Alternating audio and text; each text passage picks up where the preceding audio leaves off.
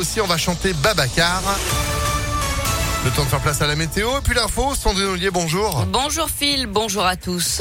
On commence avec une info trafic et attention à cet accident sur la M7 au niveau de Pierre-Bénite en direction de Lyon. Deux véhicules sont en cause. Ils sont en travers sur la chaussée, sur la voie de gauche et sur la voie médiane. Du coup, vous ne circulez que sur la voie de droite. Il y a 3 kilomètres de ralentissement.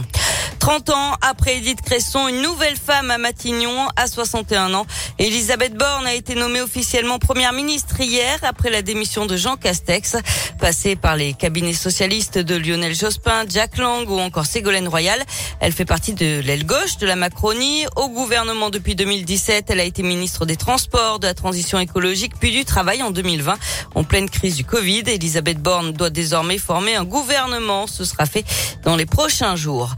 L'actualité également, deux hommes grièvement blessés à l'arme blanche à Lyon. Une rixe a éclaté hier après-midi rue Montesquieu dans le 7e arrondissement. Les victimes ont été prises en charge par les pompiers et transportées à l'hôpital en urgence absolue.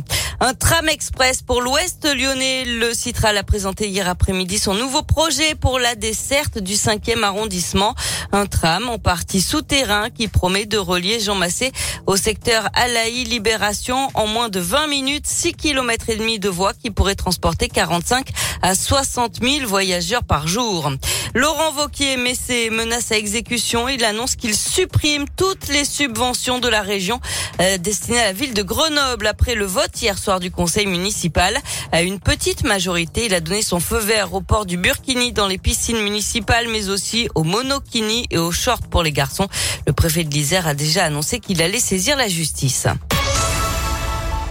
On passe au sport avec du foot. J-4 avant la finale de la Ligue des Championnes. L'OL affrontera Barcelone samedi. Les Lyonnaises pourraient soulever leur huitième trophée en dix finales de Ligue des Champions. Après une année presque blanche, c'est donc la reconquête pour les joueuses de Sonia Bonpastor qui affronteront donc le FC Barcelone. Toute cette semaine, vous pourrez retrouver plusieurs Lyonnaises sur Impact FM. Et ce matin, c'est Eugénie Le Sommer qui revient sur le groupe actuel. Euh, l'attaquante présente à l'OL depuis 2010 euh, trouve que cette année, un équilibre a été trouvé entre jeunes et anciennes générations. Oui, on a un bon mélange aujourd'hui. Euh, c'est sûr que c'est important de, trouver ce bon équilibre. Et euh, voilà, si on a les, les, joueuses expérimentées, mais que euh, qui, qui transmettent rien, ça, ça sert pas à grand chose. Ou à l'inverse, les, les, jeunes qui écoutent pas ou euh, qui veulent pas apprendre, bah, ça sert à rien non plus. Donc aujourd'hui, on a, on a pas ça et justement, c'est pour ça que ça se passe bien. C'est que bah, les, les plus expérimentés transmettent et les jeunes sont à l'écoute et puis euh, et puis ce sera à elles de, de transmettre plus tard. Mais euh, mais non, ça se passe ça se passe très bien de, de ce côté-là et, euh, et tant mieux pour nous. Un cocktail gagnant qui peut permettre à l'OL de retrouver le sommet. Il faudra donc battre le FC Barcelone samedi en finale de Ligue des Champions. Ça se jouera à Turin à 19h. Ce sera un beau cadeau pour Eugénie Le Sommer qui va fêter son anniversaire demain. On aura l'occasion évidemment d'en parler sur Impact FM. Merci beaucoup Sandrine. L'actu continue sur notre site internet. Oui. Du coup, vous êtes de retour à, à 7h30. À tout à l'heure, 7h03.